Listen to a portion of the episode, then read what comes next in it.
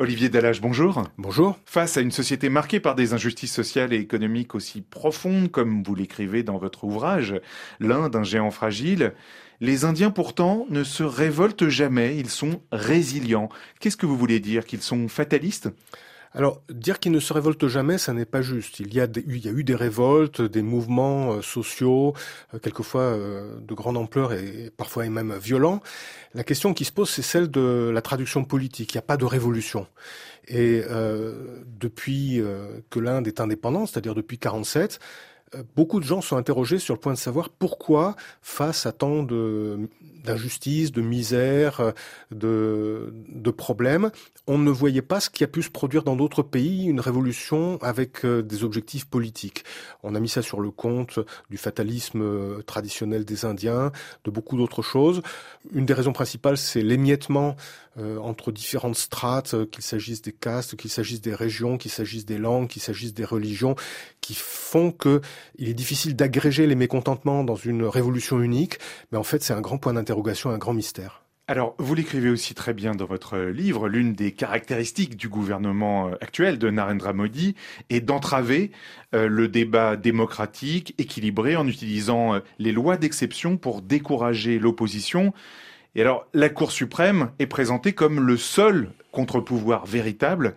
Est-ce encore le cas?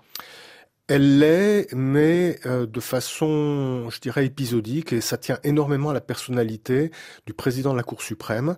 Euh, il y en a eu deux ou trois qui étaient très déférents à l'égard euh, du gouvernement central. L'un d'eux, d'ailleurs, a été récompensé par un poste de sénateur quelques mois après. et puis, il y a eu récemment un, un Chief Justice, comme on dit, un président de la Cour suprême, qui s'est montré plus indépendant dans, son discours et dans quelques décisions, mais pas dans toutes. Euh, l'actuel semble également vouloir montrer une certaine indépendance. En réalité, euh, les institutions valent par les gens qui les occupent. Donc sur le plan euh, institutionnel, administratif, légal, la Cour suprême est un vrai contrepoids. Le fait est qu'elle est souvent apparue ces dernières années comme une cour pleine de compréhension pour les nécessités du pouvoir exécutif. L'évolution actuelle de l'Inde, c'est-à-dire vers un État illibéral et majoritariste hindou, c'est ce que vous écrivez, est-ce que cette évolution est irréversible? Si Narendra Modi était amené à quitter le pouvoir, euh, l'Inde pourrait-elle revenir à un pays plus tolérant, laïque, multiconfessionnel, comme le dit sa constitution d'ailleurs?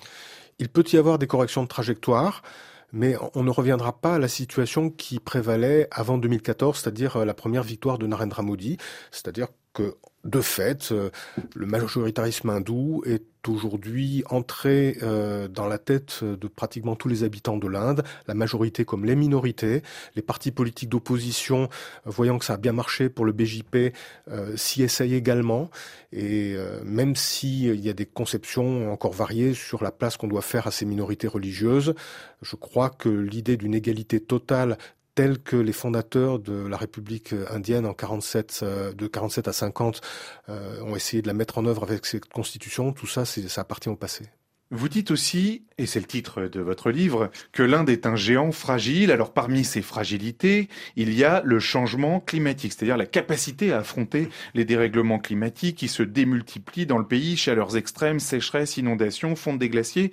Comment est-ce que l'Inde peut-elle relever ce défi écrasant?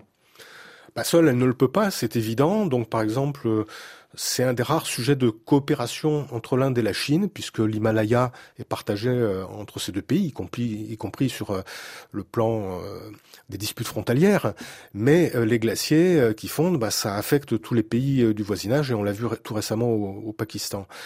ils sont dans une contradiction que connaissent d'autres pays, c'est-à-dire que pour le développement, eh bien, il faut consommer de l'énergie, il faut abattre des forêts, mais en même temps, tout ça accélère les catastrophes climatiques qui se multiplient en Inde, des sécheresses prolongées, des inondations catastrophiques, comme vous l'avez dit, et euh, la question aussi de la pénurie de l'eau qui, à l'horizon, guette une majeure partie de, des États indiens. Olivier Dallage, merci beaucoup. Merci à vous.